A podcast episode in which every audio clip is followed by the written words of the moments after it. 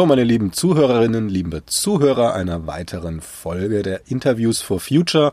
Heute soll es um die Biene gehen und etwas speziell sogar um die Bienenintelligenz und auch das Verhalten natürlich und was alles so damit zusammenhängt.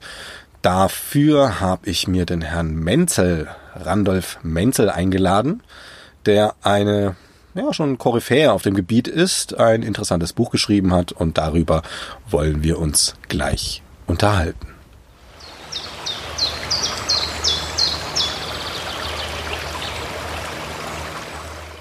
Hallo Herr Menzel, begrüßen wir Sie zum Interview. Schön, dass Sie teilnehmen. Ähm, würde ich sagen, steigen wir gleich ein. Wir haben ja einige Fragen durchzuarbeiten. Ähm, Im Jahre 2016 ist von Ihnen ein Buch erschienen mit dem interessanten Titel Die Intelligenz der Bienen. Äh, um das mal für die Zuhörerinnen und Zuhörer so ein bisschen zu sortieren, wie definieren Sie eigentlich Intelligenz an sich und mal kurz und knapp so und wie ist die Biene besonders interessant in dem Feld? Ja, man sollte sich eigentlich ein bisschen wundern, dass man also dass ich und andere Leute durchaus äh, Intelligenz, den Begriff Intelligenz auf Bienen verwenden. Denn schließlich, äh, Bienen sind Insekten und äh, sind kleine Tiere und haben kleine Gehirne. Und mhm. wie kann man denen Intelligenz zuspielen? Nun, äh, die, was man unter Intelligenz versteht, kann natürlich sehr unterschiedliches bedeuten. Wir könnten die menschliche Intelligenz meinen, sozusagen das Intellektuelle am Menschen. Äh, bei der Biene, wie ist das dann? Also eine Biene jetzt zum Beispiel ähm, kann kein HTML programmieren, würde ich jetzt mal sagen, oder malt auch keine, keine ähm, abstrakten Bilder. Aber Sie reden ja von... Sinfonien komponieren, äh, komponieren und man kann äh, wunderbare wissenschaftliche Erkenntnisse erarbeiten. Diese Sorte von Intelligenz meinen wir natürlich nicht, denn es ist ja eine tierische Intelligenz, auf die es ankommt. Aber auch beim Menschen kann man ja die Intelligenz ganz unterschiedlich betrachten. Es gibt eine emotionale Intelligenz, es gibt eine soziale Intelligenz, es gibt sozusagen intellektuelle Intelligenz und verschiedene anderes.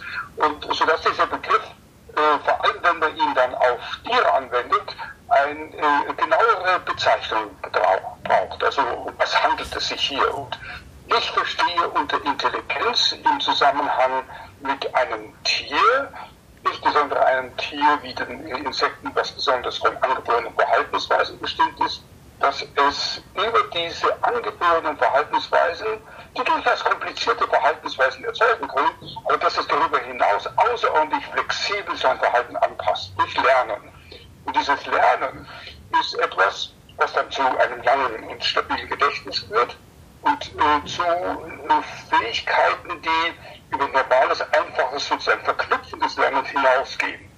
Und das ist besonders interessant bei den Bienen, weil sie ja nun soziale Insekten sind. Sozial mhm. bedeutet, sie sind ähm, nicht als einzelnes Tier an eine ganz bestimmte Umweltsituation angepasst, sondern sie sind als ganzes Volk, also als eine Kolonie an die Umwelt angepasst, die sehr stark äh, schwanken kann, sehr verschieden sein kann, je nachdem in welchen Zeit im Jahr und an welchem Ort diese Kolonie ihr Geschäft vollbringt.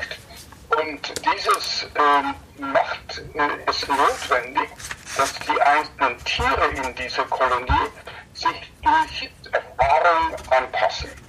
Und da ich äh, ursprünglich mich für die Frage interessiert habe, wie denn das Gedächtnis im Gehirn entsteht, beim Tieren und beim Menschen, und wie es zu neuen Verschaltungen kommt im Gehirn, die als eine Spur des Gedächtnisses betrachtet werden können, haben, haben mich die Bienen besonders angelockt, denn sie sind ja fantastische Lerner und bilden wunderbare Gedächtnisse. Also Bienen, die zum Beispiel im Herbst gelernt haben, an einer bestimmten Stelle, bei einem bestimmten Duft oder einer bestimmten Farbe ein, eine Belohnung zu bekommen, ein paar hundert Meter weiter weg.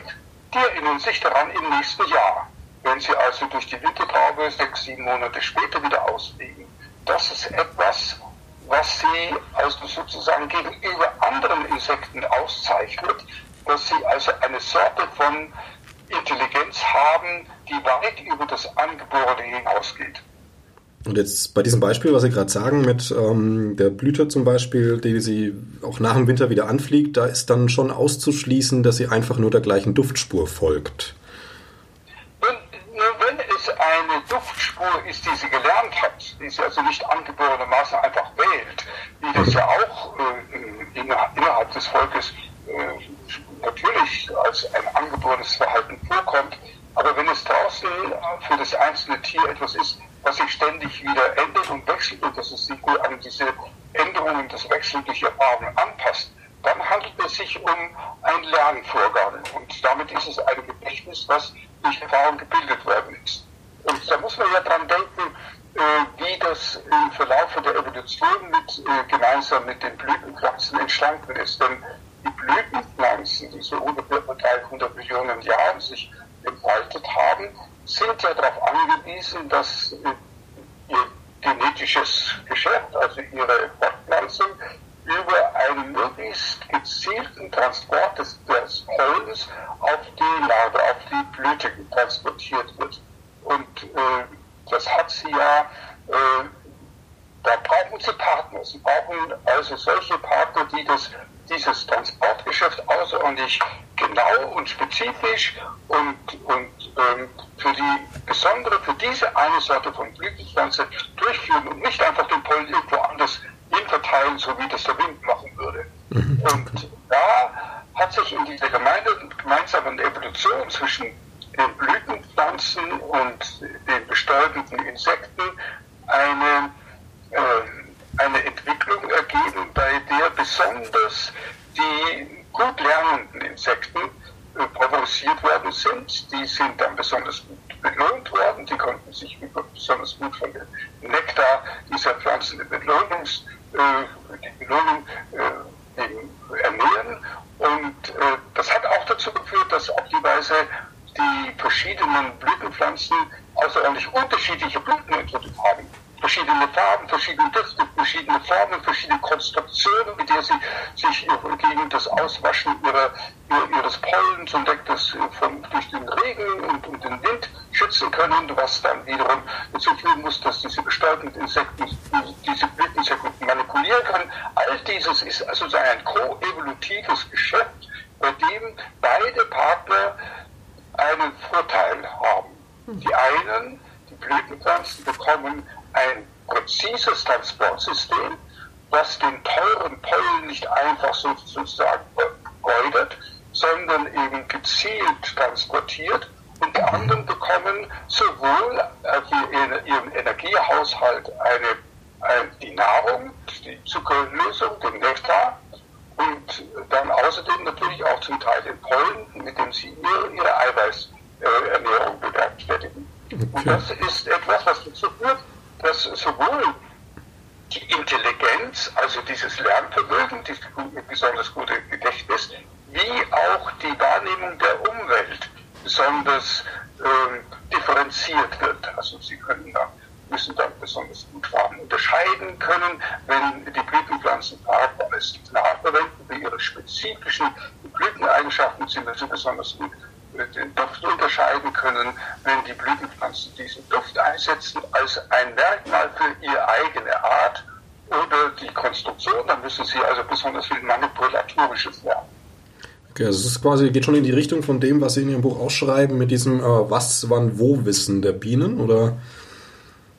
Ja, also zuerst einmal würde man bei dieser Sorte von Lernen, wie ich es jetzt im Zusammenhang mit den Blütenpflanzen äh, dargestellt mhm. habe, an ein einfaches assoziatives Lernen denken. Also so wie wir zum Beispiel den Kaffeeduft lernen. Wenn, den, der ist uns nicht angeboren, dass Kaffee gut schmeckt und dass er, dass er süß sein kann und, und dass es so und so riecht. Das lernen wir. Das Was, Wann, Wo Wissen ist ein Lernen, das in gewisser Weise die Wahrnehmung von sich selbst notwendig macht. Das ist sozusagen, ich bin irgendwann, irgendwo und habe etwas Bestimmtes, etwas gelernt. Und diese, diese Kombination bezieht sich auf mich. Also wenn jetzt eine Situation entsteht, wo dieses frühere Gelernte wieder relevant ist, zum Beispiel es ist notwendig Pollen zu sammeln für die Bienen, dann wird dieses Gedächtnis hinsichtlich des Ortes, hinsichtlich des Was, nämlich des Pollen, und hinsichtlich des Wo, an welcher Stelle, wird aufgerufen und auf das Tier äh, muss das dann so erleben, als ob es selbst ist, die diese, dieses Erlebnis hatte. Also eine gewisse Selbstwahrnehmung, also Ich-Bewusstsein ist natürlich ein großes Wort jetzt für, für ein Insekt, aber ähm, schießt dann schon in so ein bisschen in diese Richtung, ne? Also eine, sagen wir mal, ein Bienenbewusstsein oder eine bestimmte Sorte von äh, äh Ebene, von Komplexität und dem Erleben von sich selbst, da muss man sich klar sein, für jedes Tier das gilt für den Regenwurm und für jede andere Tiere auch, ähm, ist das Unterscheiden zwischen dem, was mein eigener Körper erzeugt und was die Umwelt erzeugt, ist eine ganz wichtige Unterscheidung und alle Tiere haben diese Fähigkeit zu unterscheiden zwischen dem, was sie selbst erzeugen an, an Wahrnehmungen, an Reizen, Wahrnehmungen dazu und was von ihnen unabhängig aus der Umwelt kommt. Das ist bereits schon eine solche Art von elementarer, niedrigster Form von Ich-Erlebnis, also ein für das Tier jeweils spezifische Sorte von Selbstwahrnehmung. Und dieses Was, wann, wo Wissen geht natürlich weit darüber hinaus, denn das ist ja sowas wie ein Wissen um das eigene Erleben in der Vergangenheit, was dann von Bedeutung wird, wenn es in die Zukunft hinein projiziert wird. Und die Frage, die, die, die außerordentlich spannend ist, haben Bienen so etwas wie Erwartungen für Zustände, die sie früher einmal erlebt haben und die für sie günstig sind oder ungünstig sind und die sie wieder erleben werden in der Zukunft, wenn sie ein bestimmtes, etwas Bestimmtes tun. Und äh, da kann ich Ihnen viele Beispiele, aber vor allem aus der äh, Navigation und der Orientierung im Raum und, und aus der Kommunikation mit dem Schwänzchen erzählen. Aber ein bestimmtes, da können wir auch gerne noch darauf zu sprechen kommen, mhm. aber eine, ein, ein, ein anderer Aspekt für diese Ich-Wahrnehmung ist ja auch die, ob die Tiere Schmerz empfinden. Also haben sie eine Erfahrung, dass etwas gefährlich für den Körper äh, schädlich ist, wenn aus der Vergangenheit, was sich also auf ihren eigenen Körper bezieht. Genau, da gibt es ja diese, sag ich mal, zwei, zwei Sichtweisen. Man könnte einerseits sagen, okay, da ist eine Schmerzwahrnehmung da. Andererseits vielleicht auch nur ein, ein roboterhafter Wirkmechanismus. Ein Reiz erzeugt eine Wirkung, Nerve reagiert und das war's. Also, wo, wo sehen Sie das dann, dann bei den Bienen? Ganz richtig. Also, wir wissen voneinander, dass wir Schmerzen haben, weil wir unser eigenes Erleben wieder gespiegelt sehen in dem, was uns andere Menschen durch ihre Signale mitteilen. Also, mhm. dass die Tränen fließen, dass man Aua sagt und, und, und, und so weiter. Viele solche, solche Kommunikationsebenen. Diese Sorte von Kommunikation haben wir natürlich mit anderen Tieren prinzipiell nicht. Wir können also nicht einmal von einem Hund oder von einem Pferd sagen, dass es Schmerzen empfindet, so wie wir es sagen können von anderen Menschen. Naja, da ist ja dieses bewusste, reflektierte Empfinden drin, aber Empfinden muss ja nicht unbedingt so bewusst sein auch, oder? Das ist, das ist ganz richtig. Also die Frage ist jetzt, also gibt es eine Art von äh, äh, Zuständigkeit des Gehirns für die Schmerzwahrnehmung, die sich von anderen Wahrnehmungen von Reizen unterscheidet. Wenn Sie sagen, also ist es vielleicht ein Roboter, hat die Sorte von Reizwirkungsmechanismus, der einfach reflexartig angeborenermaßen oder vielleicht auch in gewisser Weise modelliert durch Lernen, eben einfach sozusagen reflexartig entsteht. Da haben wir einen wirklichen Zugang dazu. Wir können nicht in andere Lebewesen hineinschauen, genau genommen auch nicht in andere Menschen. Aber, mhm. aber wir haben natürlich eine ungeheuer komplexe, reichhaltige Kommunikation mit anderen Menschen. weil, weil es sich auf uns selbst bezieht. Genau, es sind ja immer Reaktionen, auf die wir dann, die wir deuten quasi. Und also Reaktionen im einen, aber beim anderen ja auch. Also der Mensch hat ja jetzt rein neuronal, hat gewisse ähm, Bereiche im Gehirn, die ganz klar auch ähm, dem Bewusstsein zugeordnet sind, wo man sagt, hier passiert das, hier passiert das. Äh, Gibt es da jetzt, also ist ja auch eine, eine Sache, die ein, die ein, Tier haben muss, um Schmerz zu empfinden. Gibt es da bei der Biene auch irgendwas, wo man sagt, vielleicht ist es hier verortet? Und zuerst mal würde man sagen, das kann man, äh, das kann man gar nicht erwarten, weil die Bienen ein völlig anderes Gehirn haben als ein, ein Wirbeltier oder das Vegetilgehirn. Wir können also nicht irgendwelche Stellen im Gehirn vergleichen, wenn sie aktiv sind. Mhm. Wenn wir Schmerzen finden und dann das andere Tier an der gleichen Stelle im Gehirn äh, auch solche Aktivitäten zeigen. Das geht bei den Säugetieren geht es durchaus, da kann man also solche Übertragungen auf den Affen und auf den auf Säugetiere allgemein durchaus durchführen, aber auf, auf andere Tierarten wie äh, Insekten natürlich nicht. Allerdings gibt es schon einen Hinweis. Also wenn man sich äh, anschaut, wie denn die beteiligten Moleküle in dieser Schmerzbahn äh, bei den bei Menschen zum Beispiel, wo wir es also mit dem subjektiven Gefühl verbinden können, wie das funktioniert, da weiß man, dass es also zum Beispiel die Endorphine gibt, die dann den Schmerz begrenzen können und reduzieren können. Und dass sie an einer ganz bestimmten Stelle der Schmerzbahn wirken. Es gibt Pharmaka wie Naloxon, die also eine, in diesen, in diesen Wirkmechanismus eingreifen. Und das Interessante ist, die Bienen haben eine ähnliche Schmerzbahn auf dieser pharmakologischen Ebene. Naloxon hat die gleiche Wirkung wie auch beim Menschen, wenn es um die Wahrnehmung von starken Reizen geht. Zum Beispiel, nehmen Sie die Situation, dass Bienen sterben, wenn sie stechen. Wenn sie also in einen zum Beispiel menschliche Haut stechen und der Stachel mit dem letzten Segment von ihrem Schrittseite Nervensystem reißt ab, dann sterben sie hm. daran. Genau. Das ist eine Zerstörung ihres eigenen Körpers, der sogar zum Tod führt. Wenn man ihnen mit einem äh, elektrischen Reiz oder mit, mit, mit, mit dem Stachelpheromon, mit dem Duft, den sie selbst beim Stecken aussenden, äh, stimuliert, dann werden sie besonders aggressiv und dann sind sie ähm, in der Situation, dass sie also in gewisser Weise diesen Schmerz, der zum Tod führt, erwarten. Wenn sie mit Naloxon behandelt worden sind, dann sind sie in vielfältiger, in sehr viel stärkerer Weise äh, geschützt vor diesem, äh, vor, vor, vor, diesem Schmerz und sie sind bereiter, in, in ihre aggressiven äh, Stechlust auszuüben. Also man kann daraus erkennen, dass es eine auf einer Ebene, auf einer molekularen Ebene durchaus eine Korrespondenz gibt zwischen einer besonderen Sorte von Reizen, die dann zu einer Beschädigung des Körpers führen.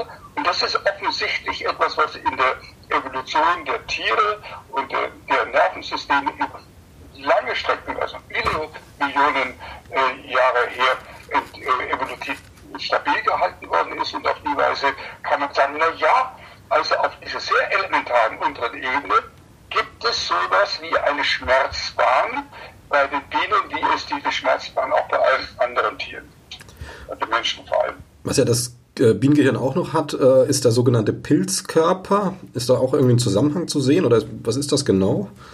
Das wissen wir nicht. Das wissen wir nicht. Der Pilzkörper spielt eine besondere Rolle bei den komplexen Lernformen und bei der sozialen Kommunikation. Aber ähm, wie äh, eingeschlossen ist in äh, diese äh, Schmerzbahn, das äh, würden wir eher nicht annehmen von, von anderen indirekten Hinweisen, äh, aber äh, das wäre ja auch durchaus vergleichbar wie bei Menschen. Wir verwenden üblicherweise nicht unser Vorderhirn, um Schmerz zu wahrzunehmen oder, oder zu, oder wenn es dann pharmakologisch unterdrückt wird, dann wirkt das nicht auf der Ebene des, des Förderchens. Okay. Ähm, wir Menschen, wir können räumlich sehen. Äh, was ich super interessant finde, ist, äh, Bienen können räumlich riechen. Äh, wie kommt das zustande? Gibt's da, weiß man da was? Und auch, was nützt es den Bienen natürlich?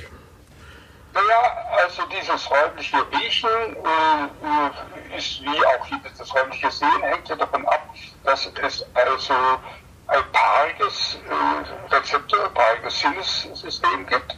Und die Bienen riechen ja mit den Antennen und unter anderem, aber hauptsächlich mit den Antennen. Und sie haben zwei Antennen. Und äh, wenn also etwas an, mit einer unterschiedlichen äh, Konzentration oder einer unterschiedlichen zeitlichen Aufeinanderfolge auf die Antennen auftrifft, dann kann das zu einer räumlichen Vorstellung, einer räumlichen Dimensionswahrnehmung führen.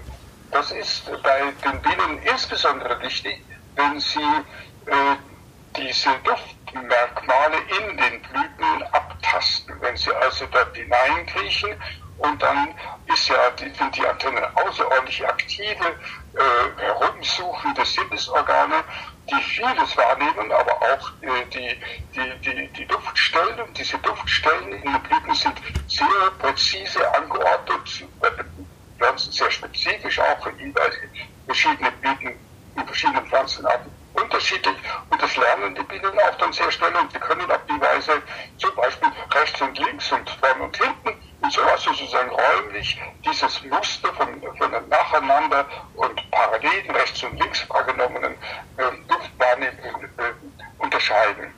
Äh, das kann man ganz leicht prüfen, dass das so ist, wenn man zum Beispiel die Antennen äh, durch ein überkreuzt und, und, und, und, so verklebt, dass die rechte Antenne nach links schaut und die linke mhm. Antenne nach rechts schaut, dann, äh, dann inter interpretieren sie alles falsch. Dann haben sie also sozusagen die, dann ist die Welt in Seiten verkehrt. Okay. Und, und dann wenden sie sich dann eben in die falsche Richtung. Also ich meine, wir Menschen, wir haben zwar zwei Nasenlöcher, ein Riechapparat aber nur und die Antennen, das sind schon quasi dann zwei Riechapparate, mal einfach gesagt. Ja, ganz richtig und sehr aktiv. Sie sind also so, sozusagen aktive äh, Riechorgane. Äh, wir haben ja auch in gewisser Weise ein aktives Riechen, weil wir schnüffeln oder rein mhm. oder sozusagen nacheinander äh, Proben nehmen über die Nase.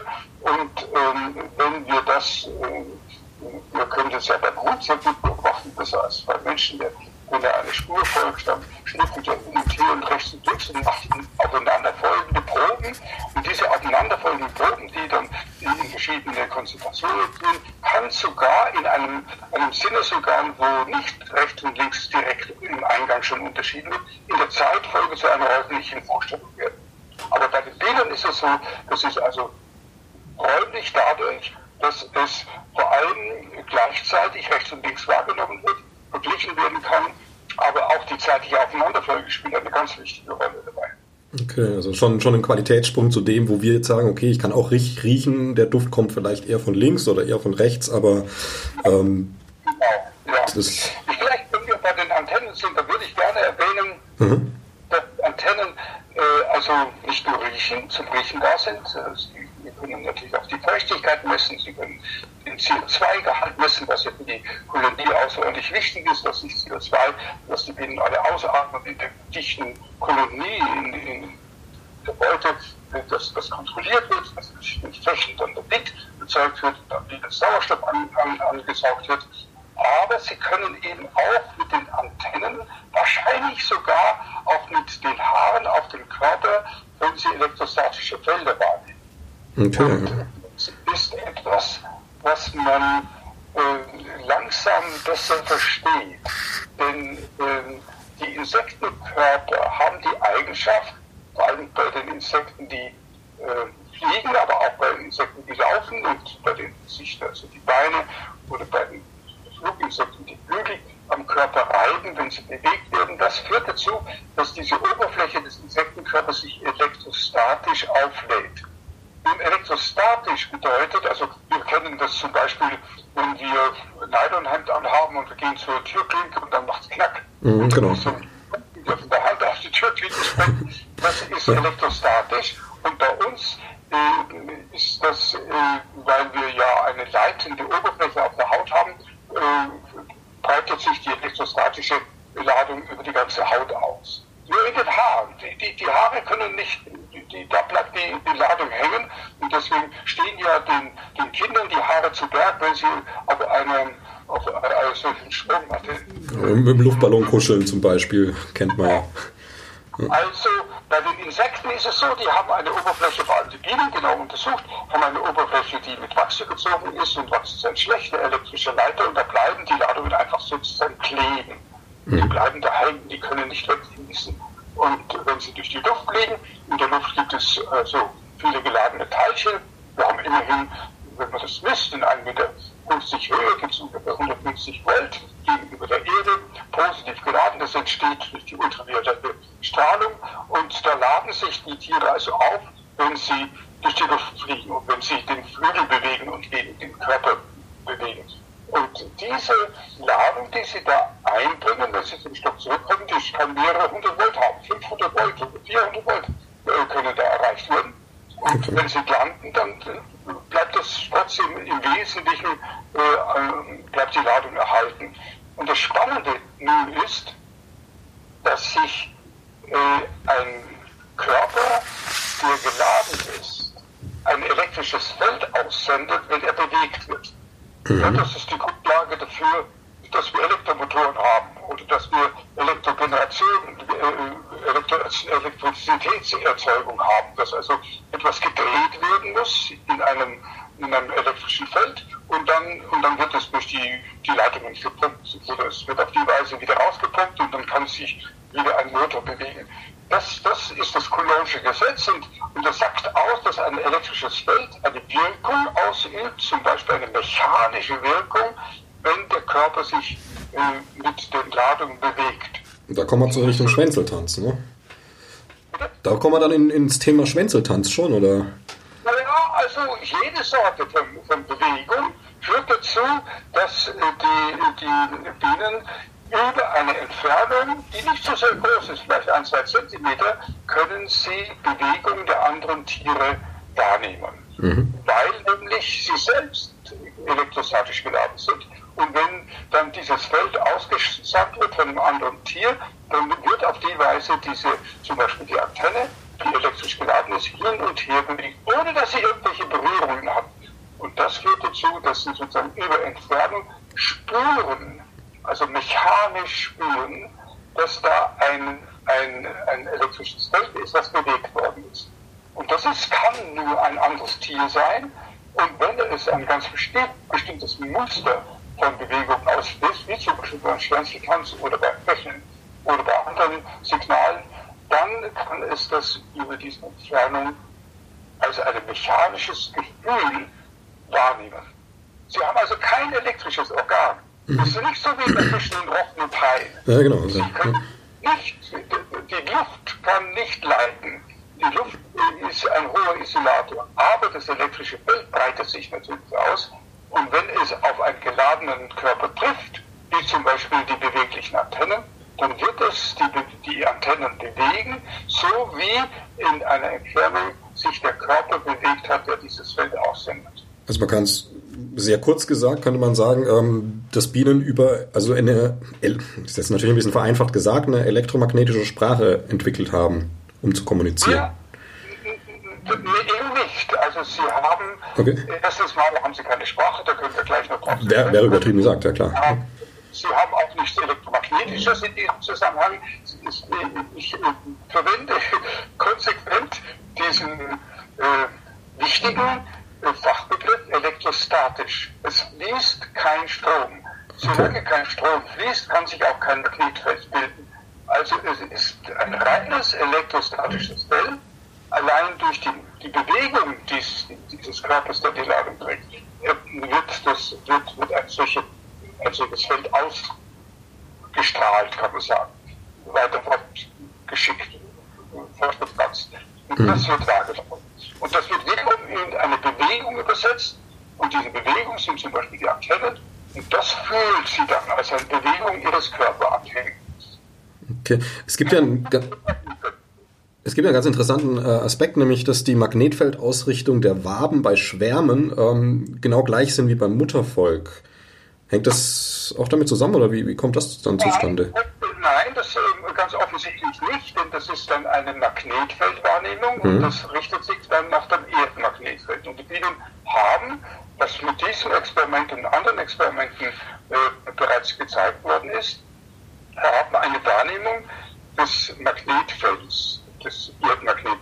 Das mhm. kann man also zum Beispiel dann ausschalten und dann zeigen sie eben dieses Phänomen, was Sie erwähnt haben, dass dann diese äh, ursprüngliche Ausrichtung ihres, äh, der, der Waben in ihrem Muttervolk äh, nicht mehr eingehalten werden kann, wenn sie an einer anderen Stelle, eine, nachdem sie geschwärmt, worden, geschwärmt sind, an einer anderen Stelle ein neues Nest aufbauen mit, mit neuer Warenausrichtung. Aber sie haben natürlich auch andere Wirkungen, äh, die, sie, die, die sich auf das Magnetfeld beziehen. Und eins der offenen, aufregenden, offenen Fragen ist noch, ob Sie tatsächlich dieses Magnetfeld auch dazu verwenden, um zu navigieren, also sich sozusagen nach einem Kompass zu richten, das Ihr Magnetfeld als ein Kompass zu verwenden. Das ist bei denen noch nicht gezeigt, gezeigt worden, aber es gibt schon ganz gute Hinweise. Jetzt interessiert uns natürlich äh, auch die, ich sage es jetzt mal, negative Seite, nämlich der menschliche Einfluss. Ähm, wir haben auch viel Elektromagnetismus, Elektrostatik auch, natürlich ganz viele, viele Ausstrahlungen, Aussendungen und so weiter. Ähm, ich sage es mal ganz einfach, vielleicht einfach ähm, eine, eine, Stromtrasse, die, die nah an einem Bienenvolk steht oder sowas, ähm, beziehungsweise würden sie vielleicht da gar nicht ansiedeln, aber wie ist denn, gibt es da klar messbare, klar erkennbare ähm, Einflüsse von Menschen auf genau diese, diese Aspekte, die Sie gerade angesprochen haben? Äh, in der Tat hat, hat, man diese Frage vielfältig untersucht, also Hochspannungsleitungen, äh, Handysender, äh, Handystrahlung sozusagen von Handys selbst, also solchen Mobilfunkproblematik. Es hat sich gezeigt, dass die ähm, Hochspannungsleitungen praktisch keinen Effekt haben es, äh, es, gibt ein, es gibt eine Studie, die, die also sehr viele Untersuchungen genauer untersucht hat auf, auf ihre statistische äh, Verlässlichkeit und es hat sich gezeigt, da ist kein Effekt. Was einen auch nicht wundert, denn wenn 30.000 Volt mit 50 Hertz in 10 Meter Höhe sind und man misst das Feld in, in diesen 50 äh, Hertz in, in einem Bienenvolk unten drunter, in 10 Meter Entfernung, dann ist das geringer als das, was äh, auftritt, was sie untereinander an, an, an elektrischen Feldern aus, austauschen und aufeinander einwirken. Also es hat, hat es ist nicht zu erwarten von, von der Physik her, dass da eine Wirkung ist und tatsächlich hat man auch keine nachgewiesen.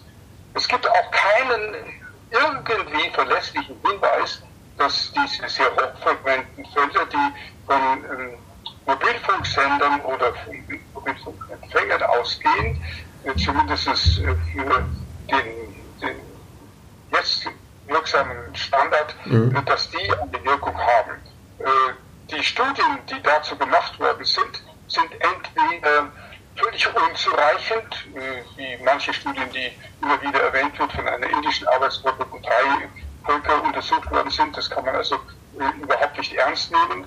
Und dort, wo es genauer untersucht worden ist, hat man keine Wirkungen gefunden. Also man, man, man muss da sehr vorsichtig sein.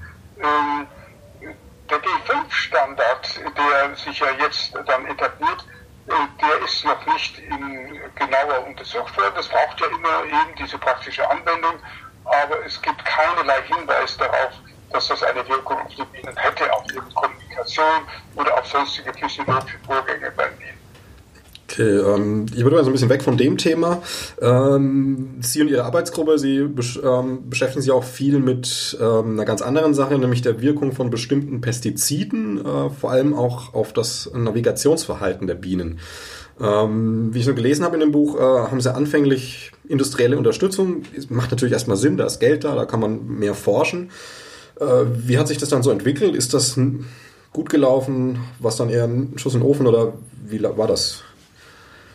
Ja, also wenn man solche Studien anfängt, die etwas mit äh, der äh, möglichen Auswirkung der Ergebnisse auf äh, industrielle äh, Handelspraktiken oder Anwendungsprozedur muss man natürlich besonders vorsichtig sein. Ich habe in den Jahren, in denen ich äh, solche Untersuchungen über die Neonicotinoide, die ja äh, eine bestimmte Sorte von Pflanzenschutzmittelinsektiziden darstellen, durchgeführt habe, da habe ich äh, keine, keinerlei Geld von äh, irgendeiner Industrie äh, angenommen oder verwendet. Äh, das ähm, würde sich auch aus, ausschließen. Mhm. wichtig ist, dass man in diesem Zusammenhang völlig neutral, also unvoreingenommen an die Problematik herangeht. Wir sind äh, ursprünglich davon ausgegangen, dass wir die, den Wirkmechanismus der Neonicotinoide auf der Ebene des Gehirns der Biene untersucht haben. Wir sind ja nun Neurobiologen und wir haben uns vor allem dafür interessiert, äh, dass diese Neonicotinoide aber eine ganz bestimmte Sorte von Molekül eine äh, dramatische Wirkung ausüben, und diese Moleküle waren für uns besonders spannend, weil sie äh, bei der Gedächtnisbildung infolge von Lernvorgängen eine zentrale Rolle spielen. Mhm. Und nachdem wir solche Laboruntersuchungen, also mit, äh, mit physiologischen Untersuchungen durchgeführt haben, haben wir uns natürlich dann gefragt, sind denn die Mengen, also die Dosis dessen, was die Tiere unter den Bedingungen aufnehmen, wie die Neonicotinoide in der Landwirtschaft äh, angewandt werden, äh, haben die da eine, eine Wirkung. Und das haben wir dann gefunden. Und da war halt dann sehr wichtig, dass man sich auf eine äh, Fragestellung oder einen, einen experimentellen Zugang konzentriert, den man sehr präzise ähm, verifizieren kann. Also immer genau die, äh, solche Experimente durchführt, wo man äh, die entsprechenden kritischen Kontrollexperimente dazu hat, wo man irgendwelche Effekte von den Kolonien und den Tieren, die man verwendet, ausschließen kann, wo man die, das Verhalten, was, was dann verändert werden könnte, äh, sehr genau quantifizieren kann. Und da haben wir natürlich die, die Lernuntersuchungen gemacht. Wir haben äh, untersucht, wie der Schlaf sich ändert, äh, wenn, wenn, wenn sie Neonicotinoide aufnehmen. Und wir haben untersucht, wie sie navigieren können, wie, sie die, wie ihre Tanzkommunikation sich verändert. Und da muss man sagen, sind die Effekte schon wirklich dramatisch, sind so sozusagen geradezu erschreckend. Für mich, weil es nämlich bedeutet, dass die Dosen, die sie unter diesen Bedingungen aufnehmen, wenn bestimmte Sorten von Neonicotinoiden, auch die, die jetzt zu einem großen, überwiegenden Anteil angewandt werden, die sogenannten äh, Neonicotinoide, die, die für Bienen nicht gefährlich sein sollen, die sind aber für dieses Verhaltenseffekte außerordentlich wirksam und sie können dann nicht mehr so gut navigieren. Sie, sie stellen nahezu fast in unseren Experimenten die, die Tanzkommunikation ein und das Schlafverhalten ist massiv verändert. Okay.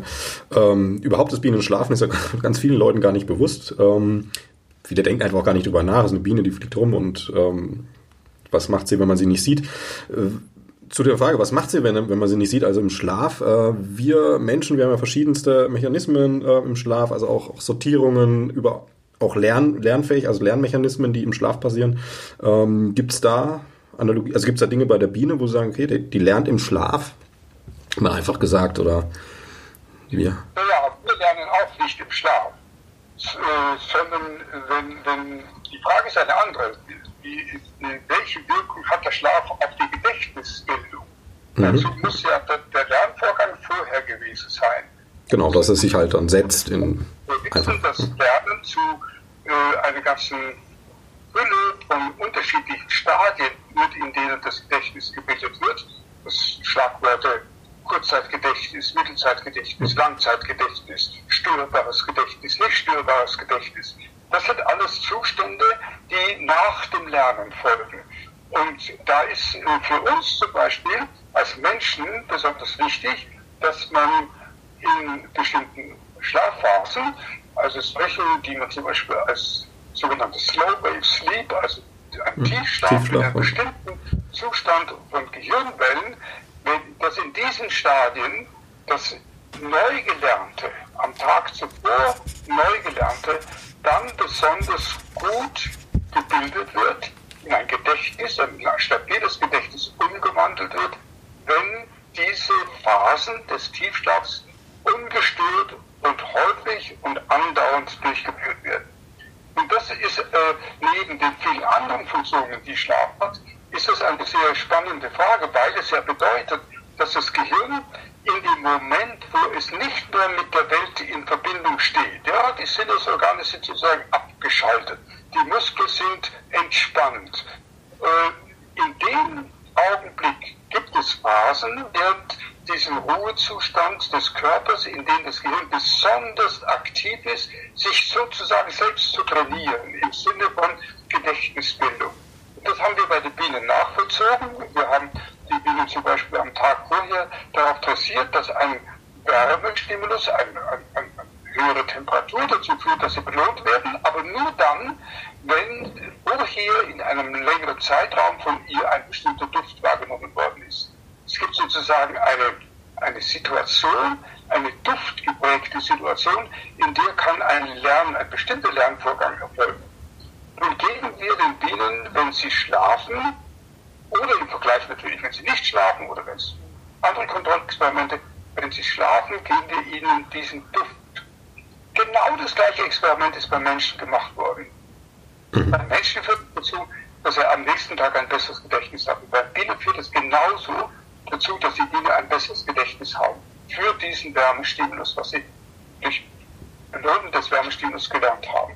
Also heißt das, dass die Bienen nicht nur einen Schlaf haben, der auch dazu führt, dass ihre Sinnesorgane abgeschaltet werden, dass die Muskeln entspannt sind, dass sie sich irgendwo in einem normalen Stock in eine Ecke hängen, da krabbeln die anderen Tiere drüber und sie reagieren überhaupt nicht drauf.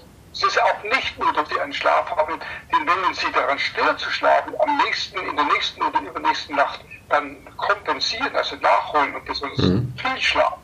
Es ist auch nicht so, nicht nur so, dass wenn man ihren Schlaf stört, dass sie dann sich nicht besonders gut erinnern können, sondern man kann sogar ihr Gedächtnis besser machen, wenn man sie daran erinnert, im Schlaf, unter welchen Bedingungen sie das gelernt haben. Also wenn man sie quasi im Schlaf wieder diesem Duft aussetzt dann, oder? Genau.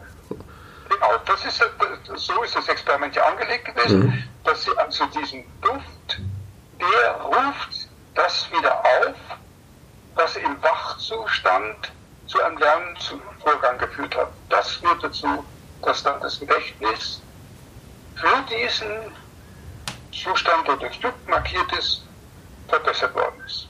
Kann man da eine Analogie zum Menschen ziehen? Also wenn ich mir jetzt zum Beispiel einen Klavierspieler vorstelle, lernt Klavierspielen, spielt äh, Chopin als Übung und schläft, macht am nächsten Tag auf und wir vergleichen das mit spielt Chopin, schläft und man, und man spielt ihm Chopin wieder vor, also genau dieses Stück ähm, im Schlaf. Gibt es da ähnliche Lerneffekte, die dann, sag mal, diese Mechanismen auch haben? Also, also es ist nicht, es ist nicht dort, es ist nicht der, wahrscheinlich würden die, die, die schlafenden Menschen im Tiefschlaf den das gar nicht wahrnehmen, dass da ein, ein, ein Chopin ihnen vorgespielt wird. Es ist nicht das Chopin selbst, sondern es ist die, die Situation, unter der sie gelernt haben. Also das Experiment kann ich Ihnen kurz darstellen, wie es bei Menschen gemacht worden ist. Die, die, die Probanden hatten einen Text auswendig zu lernen oder sollten einen Text sich merken am Abend zuvor. Und äh, da haben sie ein Buch aufgeschlagen und, das, und, und in, in in dem Buch oder auf den Seiten gab es einen Duft. Das war sogar ein Duft, den sie selbst gar nicht bewusst wahrgenommen haben. Und dann haben sie den Text gelernt. Und dann ist ihnen dieser Duft in den Tiefschlafphasen eben in die Nähe von der Nase geblasen worden. Dann haben sie sich am nächsten Tag besser erinnert als die äh, Probanden, die, die das nicht erlebt haben, also nicht mit dem Duft stimuliert worden sind. Also es ist der, die, okay. der Kontext. Der Kontext des Lernens. Also der Kontext des Gelernten im Wach wird dann nochmal aufgerufen durch den Duft und das Lernen selber, das Gelernte selber ist, kommt nicht mehr rein, sondern wird dann halt dadurch besser verfestigt. Ja, ähm, aber man ist also durch solche Gehirnmessungen beim Menschen, das wissen wir beim Bienen nicht, dass das, was beim Lernen dann im Gehirn aktiv war, dass das dann durch den Duft, durch diese Kontextstimulation, dass die dann wiederhergestellt wird. Es wird sozusagen aufgerufen. Und dieses Aufrufen führt dazu, dass dann das Gehirn sich selbst organisiert. Ähm, Nochmal zurück zu den, zu den Nicotinoiden und Bienengehirn im Allgemeinen. Äh, können Sie mal ein bisschen beschreiben, also was konkret das für Auswirkungen sind, die man dann im Verhalten, in den Fähigkeiten und so weiter sieht, durch die Schädigung eben? Wir, wir haben es vorab gefragt, können Sie das Gedächtnis, was Sie brauchen, um sicher nach Hause zurückzukommen, wenn Sie hm. einen, einen Sommerflug durchgeführt haben, können Sie das dann auch unter Einwirkung der Neonicotinoide abrufen? Und das ist äh, dann eben reduziert. Sie können es mitunter gar nicht abrufen, andere Tiere können es sehr schwer abrufen, sind länger unterwegs, andere Tiere kommen nie wieder nach Hause an, äh, weil sie eben in, in dem Abrufen des Gedächtnisses, das ja ein komplexes Gedächtnis ist für die Navigation, um wieder über manchmal mehrere Kilometer nach Hause zurückzukommen, um, um dieses Gedächtnis eben erfolgreich zu verwenden. Dazu muss man die Tiere sehr genau in, in ihren Navigationsverhalten untersuchen. Wir haben ja ein besonderes Radargerät, da legen wir den Bienen solche Antennen auf, äh, und das sind massive Antennen, also Transponder, und da können wir ihre Flugbahn über eine größere Strecke aufnehmen und wir können dann sehen, warum sie nicht nach Hause kommen, was sie, wo sie verloren gehen und, und warum sie in die verschiedenen Richtungen fliegen. Und, und, ähm, und das ist, äh, lässt sich dann sehr genau in Verbindung bringen mit dem, was Sie vorher an diesen Neonicotinoiden aufgenommen haben. Wenn man die Frage stellt, äh, wie Ihr Tanzverhalten sich verändert, dann muss man natürlich die Tiere, wenn sie äh, solche geringsten Dosen von Neonicotinoiden aufnehmen, zum Beispiel über längere Zeit, über mehrere Tage oder eine ganze Woche oder zwei Wochen lang, wo sich das langsam in ihrem Gehirn akkumuliert, dann sieht man, dass erst im Laufe der Zeit, obwohl sie nur geringste Mengen in, in ihren Körper und in ihr Gehirn aufnehmen, tatsächlich dazu führen, dass sie eine solche Tanzkommunikation mehr durchführen. Sind das dann äh, Langzeitwirkungen? Also wenn ich mir jetzt überlege, okay, man hat, hat ein Bienenvolk, das ist gerade akut mit Neonicotinoiden beeinflusst, da wird gesprüht und so weiter, ähm, dann sind diese Schaden natürlich da. Wenn man dieses Volk jetzt nimmt und setzt es in einen natürlichen Raum, also bleiben die Wirkungen länger bestehen? Also ist das ein Schaden, der an der Biene bleibt? Nein, also äh, erstes Mal werden natürlich Neonicotinoide auch abgebaut und sie werden ausgeschieden und sie äh, werden sich, je nachdem, wie die Situation ist, äh, werden sie aber wiederum in Honig angereichert und dann werden die Larven von diesem äh, kontaminierten Honig gefüttert und, und, und dann Pollen und, und das führt dann dazu, dass dann auch die Schädigung in der Entwicklung bei den Larven zu beobachten ist. Also es ist ein, ein komplexes äh, Zusammenhang zwischen dem, was auf der Ebene der einzelnen Tiere passiert und was auf der Ebene der ganzen Kolonie passiert. Und natürlich, wenn man, äh, sagen wir mal, ein Volk, wie in den Experimenten auch in manchen äh, Untersuchungen das gemacht worden ist, drei Wochen lang einem äh, gespritzten Rapsfeld aussetzt und nachher dann äh, dort wegtransportiert und, und dann mehrere Monate sie in, in einer nicht belasteten Umwelt liegen lässt und dann äh, sich fragt, sind die jetzt geschädigt, dann findet man zum Beispiel hinsichtlich der Überwinterungsrate findet man dann keinen Effekt. Aber wenn man sich genauer anschaut, wie die Entwicklung der Larven aussieht äh, und, und was alles noch in dem Honig gespeichert ist, dann sind die Effekte sehr wohl noch vorhanden. Okay. Äh, ich habe mal gehört, ich weiß nicht, ob es stimmt, aber vielleicht können Sie da ein bisschen mehr zu sagen, dass äh, teilweise ähm, Unternehmen, die eben diese Pestizide herstellen, äh, machen natürlich Versuche, ob das jetzt äh, bienenfreundlich ist oder nicht. Und äh, also so wie ich es gehört habe, ist, wenn weniger als 50 Prozent der Bienen sterben, dann wird es als nicht schädlich deklariert oder so in der Richtung. Ist da was dran oder ist das? Da meinen Sie etwas anderes. Also es gibt okay. Äh, ein bestimmtes bestimmtes Kriterium, wonach man die äh, schädliche Wirkung von, äh, von allen möglichen Nahrungsmitteln, äh, Zusatzstoffen untersucht, also zum Beispiel auch bei Insektiziden.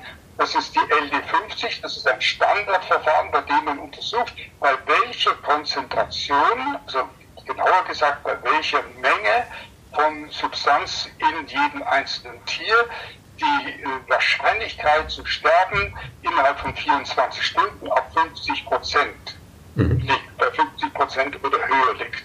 Das ist die LD50 und das ist ein ganz wichtiges Standardverfahren, im im Augenblick das einzige Verfahren, weil es dann nur um den Test und das Untersuchen des Sterbens geht und nicht der Schädigung. Es ist Ihnen wahrscheinlich aufgefallen, dass ich hier nicht vom Sterben geredet habe, sondern vom Schädigen. Mhm. Und äh, das äh, hat natürlich den großen Nachteil, dass äh, dieses sehr grobe Verfahren des sozusagen Umbringens, des, Tötens, ähm, nicht sensibel genug ist, um die Wirkungen, die sich dann vor allem langfristig auf der Populationsebene und in der Umwelt auswirken, überhaupt zu erfassen. Okay, und werden dann, da wird wahrscheinlich auch nur eine oder vielleicht eine Handvoll Bienensorten, äh, Bienenarten überhaupt äh, getestet. Also das sind ja dann auch wahrscheinlich noch irgendwelche Streuwirkungen, die man gar nicht nachvollziehen kann. Ja, das ist richtig in zweierlei Richtungen. Einerseits, was die Testorganismen angeht, da gibt es also nur ganz bestimmte wenige äh, Testarten, äh, die mhm. untersucht werden, wenige Insektenarten oder, oder so. Und wenn es um die Bienen geht, also nur die Bienen, äh, viel, viel zu wenig wird da beachtet, dass die, die Wildbienen und die Hummeln, äh, aber vor allem die solitär einzeln lebenden Wildbienen ganz besonders gefährdet sind, in vieler Hinsicht noch empfindlicher sind. Aber es gibt noch den anderen Aspekt, dass dabei äh, eben nur eine bestimmte Substanz geprüft wird. Aber in der Landwirtschaft werden natürlich Mischungen eingesetzt. Es werden Kombinationen äh, äh, von, von Substanzen geprüft. Fungizide, die gegen Pilze gerichtet sind, gleichzeitig wie Insektizide. Und diese Wirkung, die ist nicht nur einfach so additiv, sondern die ist auch mitunter in vielen Fällen, wo das genauer geprüft worden ist, ist sie potenzierend. Sie ist also mehr als nur additiv. Und das wird besonders schwierig, wenn es mehr als zwei Substanzen sind. Denn drei Substanzen, vier Substanzen, mitunter sind es noch viel mehr, die dann in der Tankmischung des Landwirts enthalten sind die kann man fast nicht mehr wirklich zuverlässig wissenschaftlich untersuchen, weil die Zahl der Experimente, die man machen müsste, um verschiedene Dosiswirkungen zu untersuchen, dann die, die, die, die Kombination, die daraus erwächst, ob, ob das von der Kombination abhängt, von, von welchen, welchen Konzentrationsverhältnissen, das ist äh, außerordentlich kompliziert und ähm, wird auch in der Tat viel zu wenig versucht.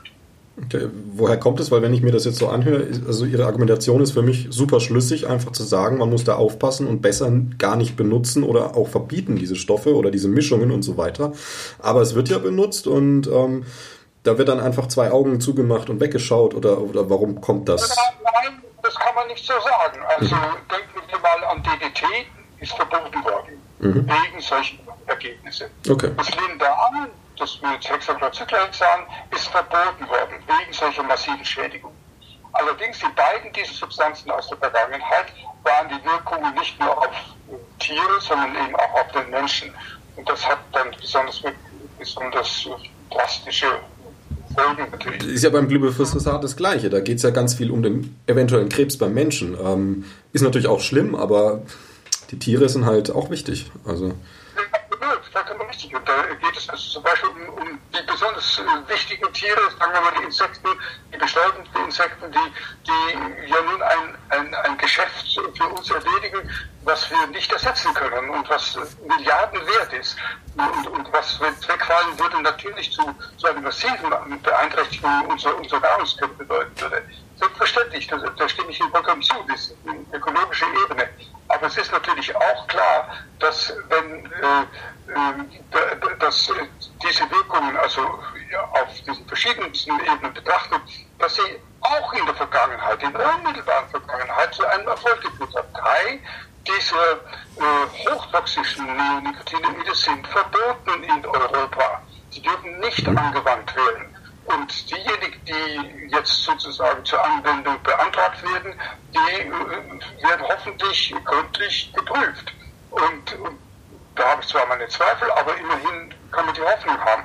Und dasjenige Neonicotinoid, das im Augenblick besonders stark angewandt wird, das ist das Diakloprid, dieses, diese, diese Substanz, die, die nach dem LD50 sozusagen wäre, weil sie die Bienen tatsächlich nicht umbringt bei den, den Mengen, die sie unter den landwirtschaftlichen Bedingungen aufnehmen können. Die sind aber trotzdem gefährlich, weil sie eben kumulativ über längere Zeit aufgenommen werden und, und, und weil sie schädigend sind auf das Verhalten und auf die Entwicklung der Larven. Genau, ich meine, es ist ja, natürlich ist die Biene nicht umgebracht davon, aber wenn sie dann, jetzt mal im schlimmsten Fall keinen Nektar mehr bringt, die Folge ist natürlich trotzdem übel. Ähm, ja, Sie haben ja die, die Chance, also Sie sind ja als, als Bienenforscher recht renommiert, haben viele Möglichkeiten, ähm, forschen, können in viele Richtungen auch forschen einfach. Äh, da würde sich jetzt mal einfach als Abschlussfrage nochmal so interessieren, ähm, so in die Zukunft gerichtet, wo, in welche Tendenz würden Sie selber noch weiter forschen wollen oder in, in welche Richtung konkret oder wo sagen Sie, ist einfach auch Forschung besonders nötig oder besonders nützlich? Nun, also ich bin ein Grundlagenforscher, so kann man das nennen, mhm. jemand, der sich also an die grundlegenden Fragen orientiert. Ich bin ja ein Neurobiologe und habe mich also vor allem für die Rolle des Gehirns und, und, und die Wirkung im Verhalten und wie das zusammenhängt interessiert. Dabei kann man nicht vermeiden, und das habe ich auch nicht vermieden, dass es auch praktische Bedeutung hat, diese, diese Untersuchungen, zum Beispiel mit Blick auf die Neonicotinoide. Natürlich, die Forschung, die Grundlagenforschung, die hört nie auf. Die wird immer spannender eigentlich. Und ich würde mir wünschen, ich wäre jetzt, sagen wir mal, 35 Jahre alt oder 25 Jahre alt, dann würde ich äh, äh, vielleicht sogar auf dem gleichen Gebiet äh, weiter forschen. Und das wäre also eine, eine außerordentlich spannende Unternehmung. Äh, ich bin auch ein ungedrückter Optimist, was die Wirkung der Ergebnisse in der, der Wissenschaft in der praktischen Anwendung letztlich äh, zur Folge hat.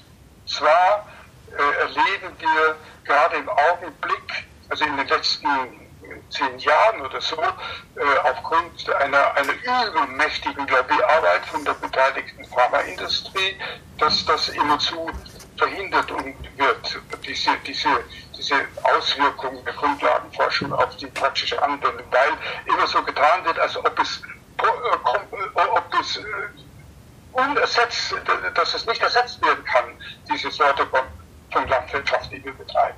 Und das glaube ich nicht. Äh, aber ich habe erfahren aus der Vergangenheit, dass wenn man Geduld hat, wird auch da letztlich sich die kluge Erkenntnis durchsetzen, die letztlich auf den Daten der Wissenschaft beruht und sich nicht nur an den Geschäftsinteressen der beteiligten Partner äh, dann ausrichtet.